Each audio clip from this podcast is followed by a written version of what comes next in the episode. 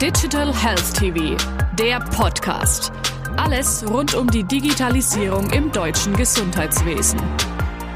Professor Dr. Ralf Kutsche, Leiter des Masterstudiengangs Digitalisierung im Gesundheitswesen an der Rheinischen Fachhochschule in Köln. Herzlich willkommen, Herr Professor Kutsche. Ja, vielen Dank, dass ich hier sein darf. Sehr gerne, Herr Professor Kutsche. Blicken wir in die jüngste Vergangenheit und in die Gegenwart. Stichwort SARS-CoV-2. Wir haben eine Fülle von Veränderungen erlebt. Homeoffice, digitale Vorlesungen, Corona-App. Was dürfen wir Ihrer Meinung nach aus der Corona-Krise lernen? Ja, oder es nicht halt eben viele oder es nicht halt eben sind der Corona-Krise, wie wir auch im Fernsehen äh, immer wieder sehen, äh, nicht wirklich positiv äh, eingestellt oder sowas nicht erleben. Sie sehen das Ganze als wirkliche Einschränkung in ihrem äh, gewohnten Lebensstil. Ne? Aber ich denke, oder sowas nicht, wir durften oder sowas nicht in dieser Zeit oder sowas nicht auch sehr viel lernen, gerade oder sowas nicht halt eben, was die Digitalisierung ähm, angeht. Äh, Nerds oder sowas nicht, so will ich mal an der Stelle gerne sagen, oder sowas nicht halt eben, die sich intensivst mit der Digitalisierung schon seit den 80er Jahren beschäftigt haben, haben immer wieder versucht oder sowas nicht der Menschheit mehr oder weniger beizubringen, welche Vorteile oder sowas nicht halt eben ihre Digital äh, die Digitalisierung oder sowas nicht in gewöhnlichen Arbeitsablaufen äh, bringen könnte oder sowas nicht. Und sie wurden aber an dieser Stelle immer gerne als Ausrede oder sowas nicht beiseite geschoben oder sowas nicht halt eben, weil der Mensch oder sowas nicht halt eben hat einfach Schwierigkeiten oder sowas nicht halt eben sich zu verändern, neue Techniken in den Alltag aufzunehmen. Es hat ja schon immer Jod gegangen. ja, warum soll ich an dieser Stelle jetzt mich mit etwas beschäftigen, was ich nicht kenne, von dem ich nicht ganz genau weiß, ob ich das gleiche Ergebnis erziele, von dem ich mich ja schon überzeugt habe, wenn ich so und so mache, ist es richtig. Nun kam Covid und wir mussten mehr oder weniger auf dem einen oder anderen Tag oder sowas nicht halt eben, ja, vielleicht auch gezwungen oder sowas nicht halt eben uns neue Wege äh, überlegen, wie wir den Herausforderungen des Alltags uns gegenüber aufstellen können. Und siehe da, es hatte funktioniert. Dinge oder sowas nicht, die an dieser Stelle niemand geglaubt hatte, gingen auf einmal von dem einen Tag auf den anderen. Ich kann mich auch noch erinnern, äh, zum Beispiel oder sowas nicht, wir hatten das Schlagwort oder Sie hatten das Schlagwort aufgebracht, Homeoffice oder sowas nicht. Wenn man mal darauf äh, zurückgreifen wollte, ja, es fällt mir gerade schwer oder sowas nicht, halt eben bei diesem Meeting in Berlin da zu sein. Ich weiß, es ist Präferenz und äh, angesagt und es werden wichtige Entscheidungen zu treffen oder sowas nicht. Könnte man das denn nicht mal online durchführen?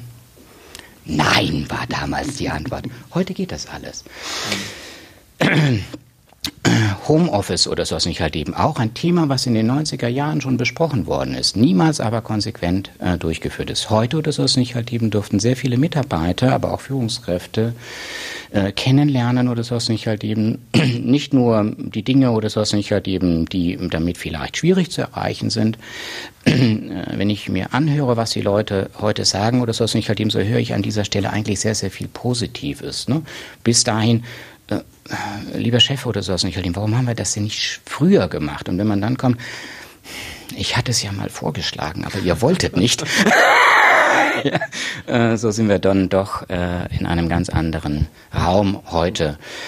Ja, das geht halt eben äh, so weit, dass viele Unternehmen, Großunternehmen sich auch überlegen oder sowas in den Städten ist es immer ein bisschen schwierig oder sowas nicht halt eben mit Fläche oder sowas nicht halt eben, ne, dass man dieses Konzept oder sowas nicht halt eben sich nochmal nach der Krise überlegt ne, und sich vielleicht oder sowas nicht halt eben von der einen oder anderen Fläche, Mietpreise ne, in Städten befreien kann. Das wäre das zu äh, den Homeoffice oder sowas nicht halt eben, die nun einen ganz anderen Anklang gefunden haben, hat auch viele ökonomische, ökologische Aspekte oder sowas nicht halt eben, die man betrachten kann.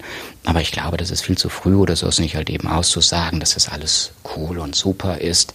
Das wird sich sicherlich zeigen. Ja, auf der Hochschule haben wir natürlich gelernt oder sowas nicht halt eben, ne, wie charmant es sein kann oder sowas nicht halt eben, wenn man äh, ja zu Hause oder sowas nicht halt eben vielleicht auf dem Ga äh, am, am Garten mit einem kühlen äh, Glas Wasser.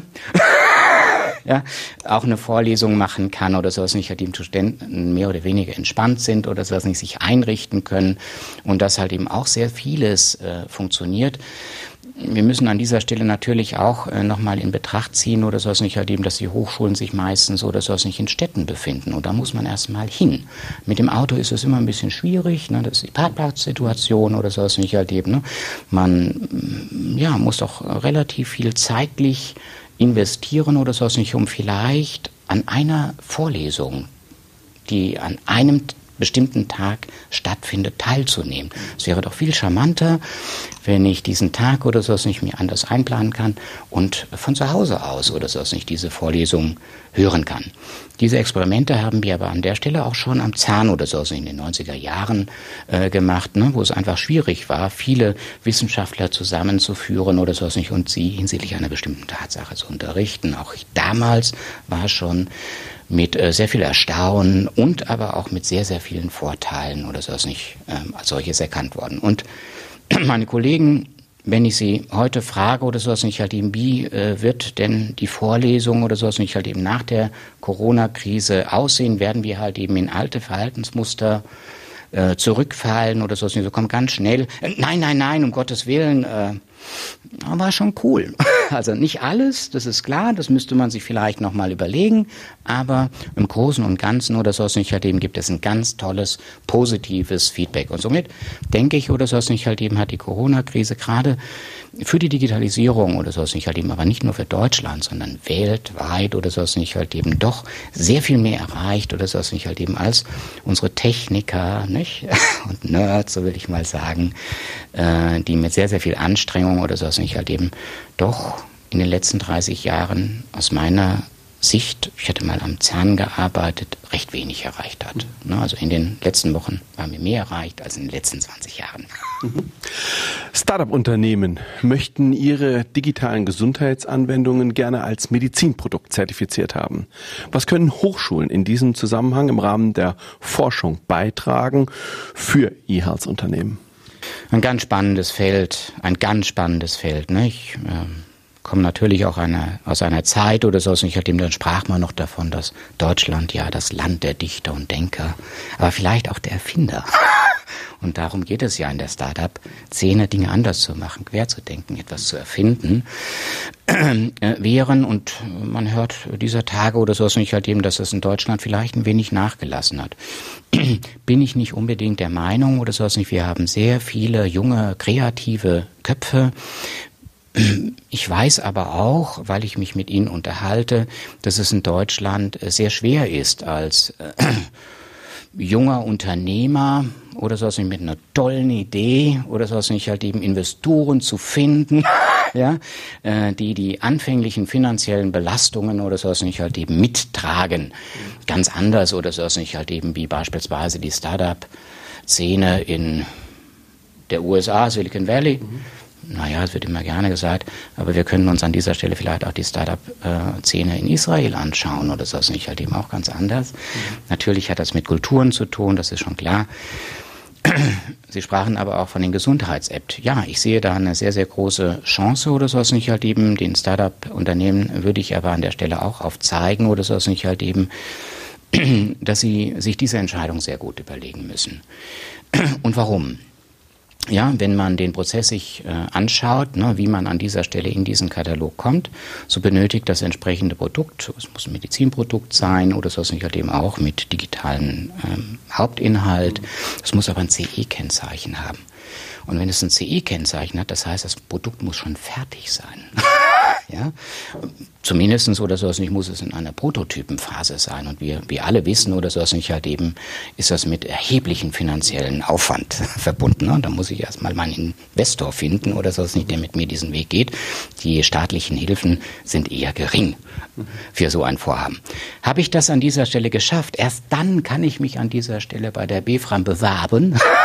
ja, dass ich das als Medizinprodukt anerkennen lasse und da muss ich den entsprechenden Nutzen nachweisen. Gut, ich habe an dieser Stelle zwei Jahre Zeit, aber das ist ein relativ komplizierter Prozess oder so ist nicht halt eben. Man muss nämlich an dieser Stelle ein entsprechendes Studiendesign, einen Studiennachweis äh, vollbringen. Und ich denke, da können Hochschulen, die sollten ja an dieser Stelle wissen, was eine Studie ist.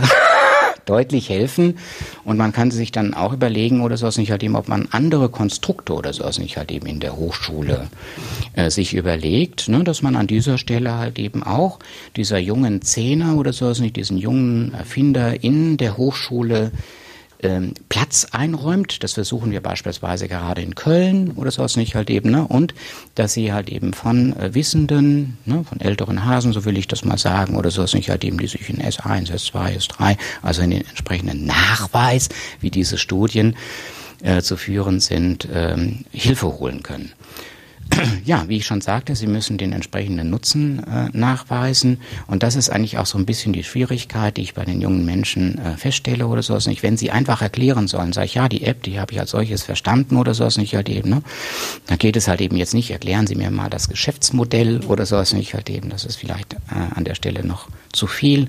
Ich frage äh, Sie einfach, was ist der entsprechende Nutzen, den dieses Produkt haben soll. Und da müssen Sie an der Stelle auch noch ein bisschen geschult werden. Nämlich wenn der Endkunde erst verstanden hat, wie diese App oder so was nicht halt ihm im Alltag unterstützen kann, erst dann wird es interessant.